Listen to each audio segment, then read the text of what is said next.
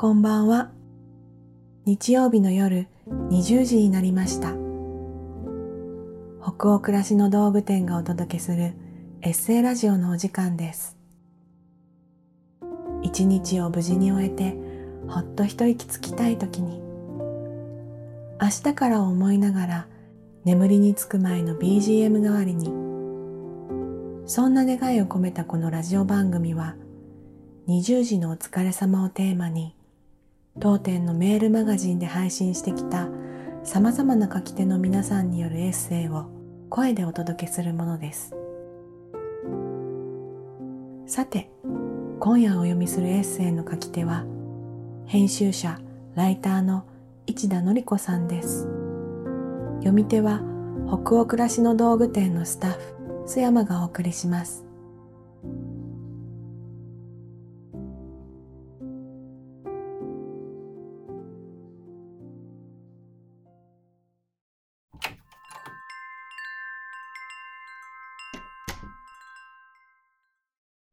片付けられる人も、片付けられない人もいる。市田のり子。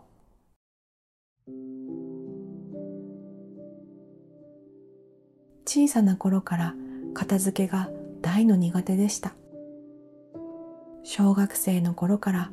学習机の引き出しはぐちゃぐちゃだし、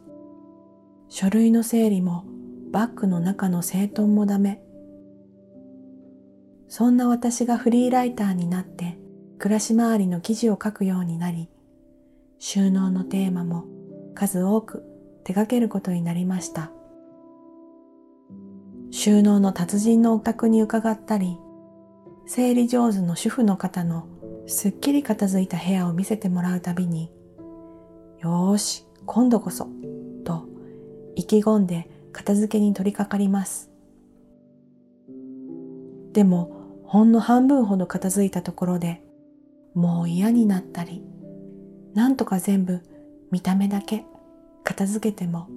結局出したら元の場所に戻すということが守れなくってまた元の状態に。私ってなんてダメなんだろうと落ち込んだものです。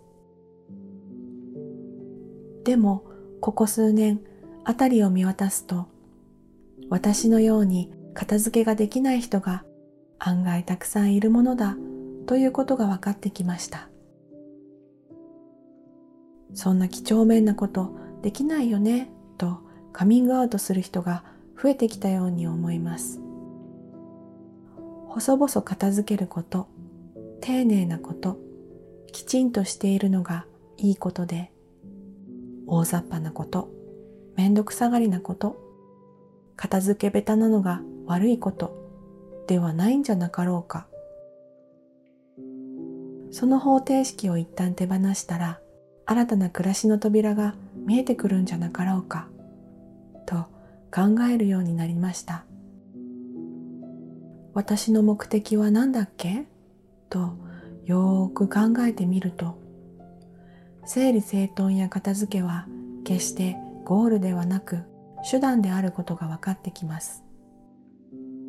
私が欲しいのは気持ちいい時間だったり、ゆったり過ごせる空間だったり、心を解放するひとときだったはず。私たちは少なからず手段と目的を取り違えてしまいがちです。今、目の前に広がっていること、イコール掃除や洗濯や整理整頓や夕食の準備、そして仕事も。すべてその先につながる時間のための手段なのに、そこを目指すからしんどくなる。掃除をした後、どんな時間を過ごしたいのかな？この仕事を頑張って私はどんな人になりたいのかな？その先にあることは残念ながらとてもおぼろげ。だからよーく目を凝らして私が本当に欲しいものを見つけてみたいなと思います。そこから逆算すれば片付けられない人は片付けられないなりにそこを通り抜ける脇道を見つけられそうです。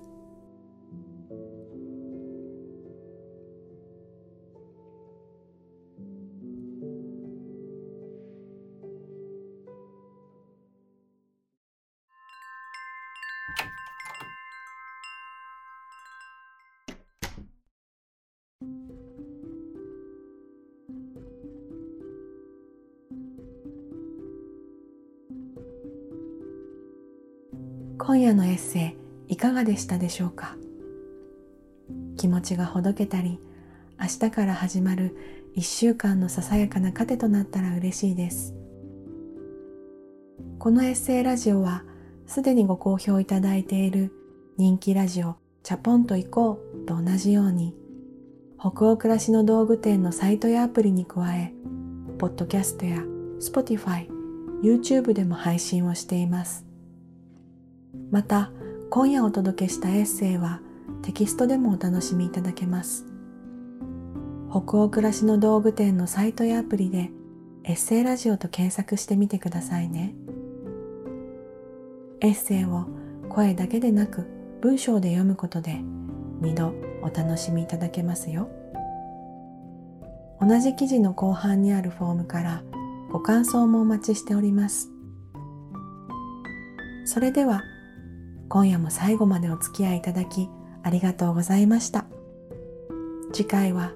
どなたが書いたどんなエッセイを読みしましょうか。どうぞ楽しみにしていてください。今週も一週間お疲れ様でした。明日からもきっといい日になりますように。おやすみなさい。